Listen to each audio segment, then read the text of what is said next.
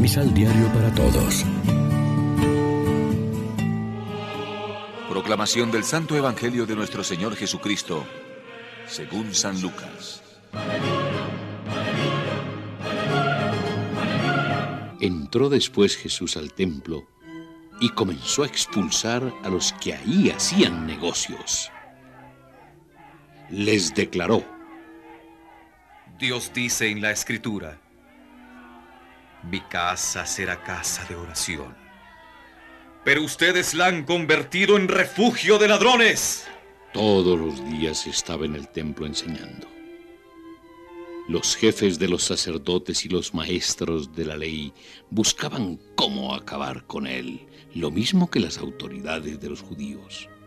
Pero no sabían cómo hacerlo, porque el pueblo entero lo escuchaba, pendiente de sus palabras.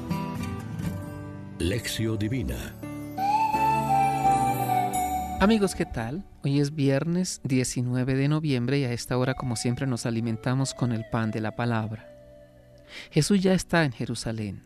Ayer lloró sobre su ciudad, triste por la ruina que se le avecina. Hoy realiza un gesto profético valiente.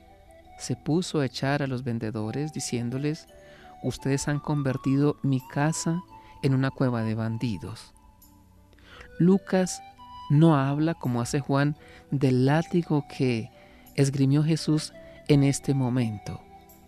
Y así Jesús, con una libertad que hacia el final de su vida se acentúa y se hace más atrevida, sigue enseñando en el templo, suscitando naturalmente la ira de sus enemigos, que intentaban quitarlo de en medio.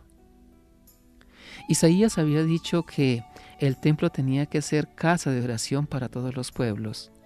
Jeremías se quejaba de que por el contrario algunos lo convertían en cueva de ladrones.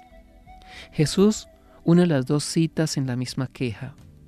Probablemente el clima de feria de negocios que reinaba en los atrios del templo, con la venta de animales para los sacrificios y el cambio de monedas para los que venían del extranjero, es lo que Él desautorizó, aunque todo ello se hiciera con el consentimiento de las autoridades. ¿Necesita la iglesia de hoy purificarse de alguna adherencia similar? Ciertamente es legítima la aportación económica de los fieles para el culto y para la ayuda de los pobres. Recordemos la alabanza de Jesús a aquella pobre viuda que echaba lo que tenía en el cepillo del templo pero ¿no sería necesario alejar de nuestros lugares de culto todo ruido de dinero, toda apariencia de negocio dudoso? Oremos juntos. Quiero seguir tus pasos, Maestro, pero reconozco que soy muy débil y un poco bandido, porque al asalto de la vida me pierdo por sus caminos y por momentos no quiero reconocer que soy de tu escuela. Concédeme el don del valor para que mi vida, mi voz, sea profética en estos tiempos. Amén. María, Reina de los Apóstoles, ruega por nosotros.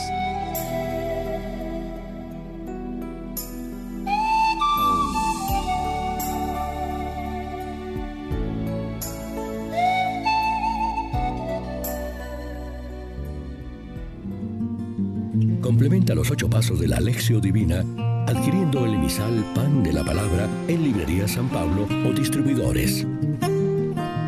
Más información www.sanpablo.co Pan de la Palabra. Vive la reflexión.